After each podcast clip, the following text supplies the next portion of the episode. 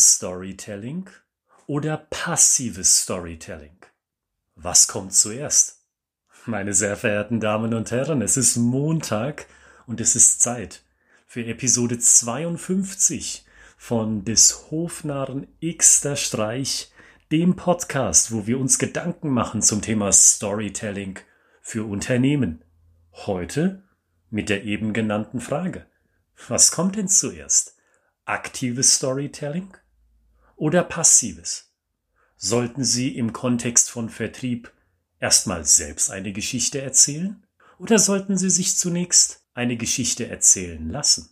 Die Antwort lautet passives Storytelling, das kommt zuerst.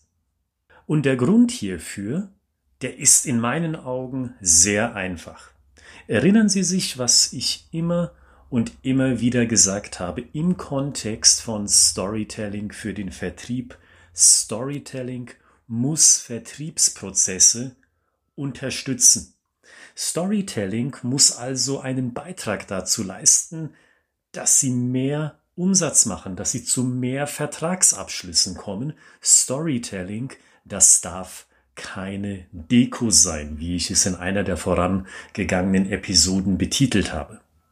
Wenn Storytelling also den Vertriebsprozess unterstützen soll, dann holen wir uns alle mal ins Gedächtnis, wie denn die Abfolge von einem Vertriebsprozess, von einem Vertriebsgespräch, um ganz genau zu sein, denn im Alltag aussieht.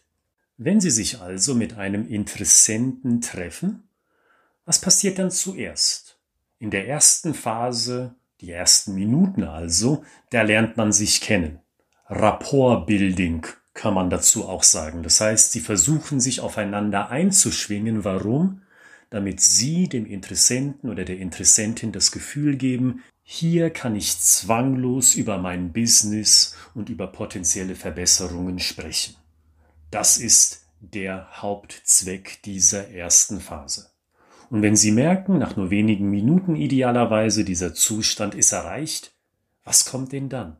Ich weiß, was einige Vertriebler dann antworten. Dann sagen sie, super, dann sind die Leute ganz offen dafür, dass ich meinen Pitch präsentieren kann. Aber ist das wirklich das Richtige? Wenn Sie mal ein bisschen drüber nachdenken, da kommen Sie sehr schnell zu der Überzeugung, nee, natürlich ist das nicht das Richtige.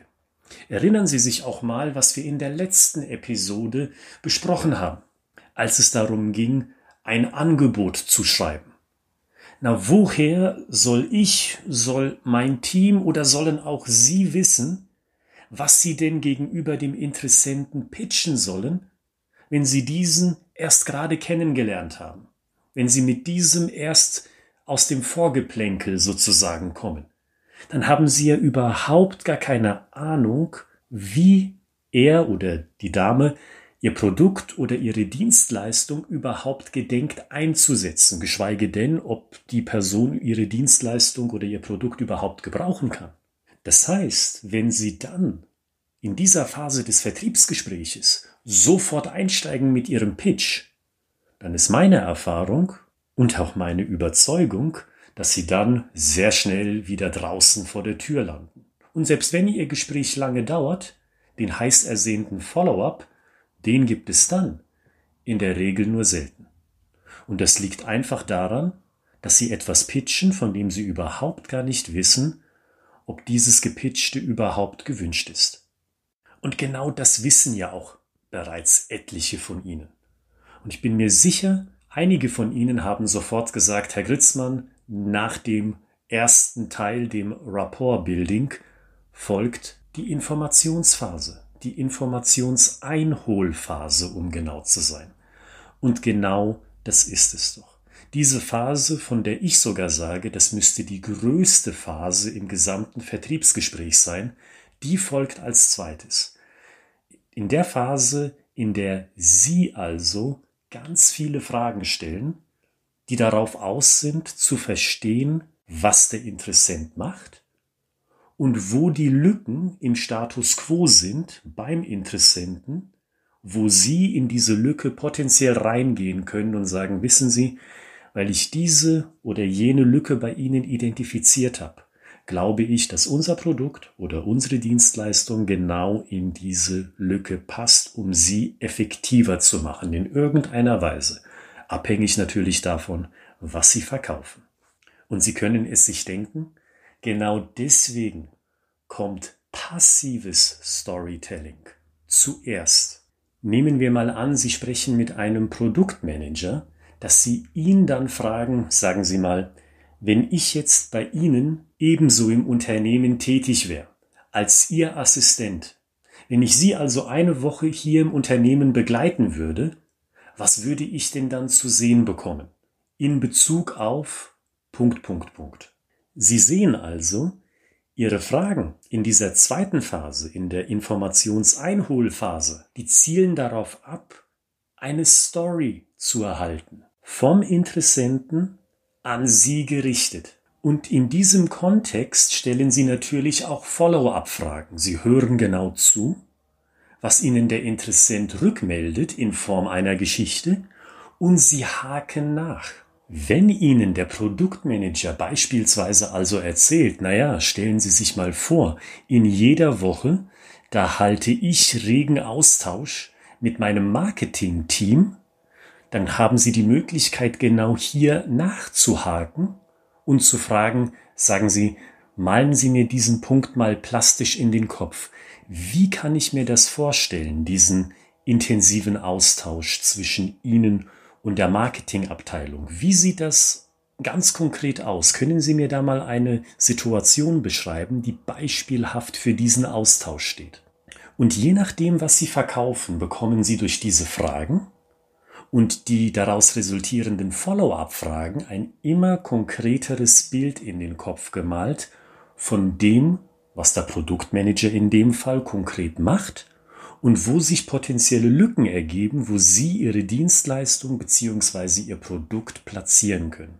Und erst dann, wenn Sie eine Lücke identifiziert haben oder vielleicht idealerweise noch mehrere, dann können Sie switchen, dann können Sie den Schalter umlegen und sagen, wissen Sie was? Dankeschön, dass ich jetzt ein klares Bild vor Augen habe. Wissen Sie ganz ähnlich, einen ganz ähnlichen Fall, den habe ich erlebt vor einem Quartal in etwa bei einem Unternehmen aus derselben Branche, in der Sie tätig sind, auch bezogen auf das Produktmanagement. Lassen Sie mich mal kurz eine Geschichte dazu erzählen, die für Sie bestimmt einen Mehrwert hat. Sehen Sie, dann kommt der Wechsel von passiv auf aktiv, weil dann und nur dann in dieser dritten Phase, der Präsentationsphase, besitzt Ihre Story, Ihr aktives Storytelling einen Wert. Warum besitzt Ihre Story dann einen Wert? Weil die Story dann kontextgebunden ist. Der Kontext ist die tatsächliche Situation, wie sie der Produktmanager tatsächlich erlebt bei sich im Unternehmen. Und daraus, aus diesem Faktum, leiten sie ihre aktive Story ab. Und dann hört der Interessent mit hoher Wahrscheinlichkeit auch zu, weil er oder vielleicht auch sie sich denkt, hey, das hat Wert für mich. Der hört mir tatsächlich jemand zu und verkauft mir nicht 0815 etwas, was er wahrscheinlich schon x anderen Leuten erzählt hat.